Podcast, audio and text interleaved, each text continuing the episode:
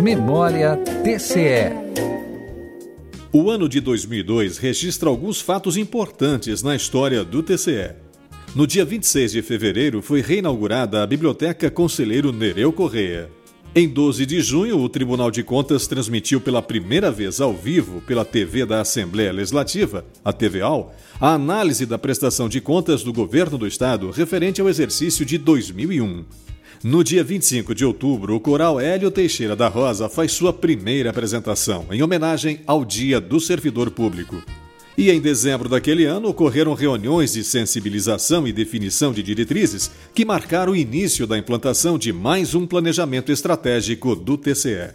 TCE 65 anos.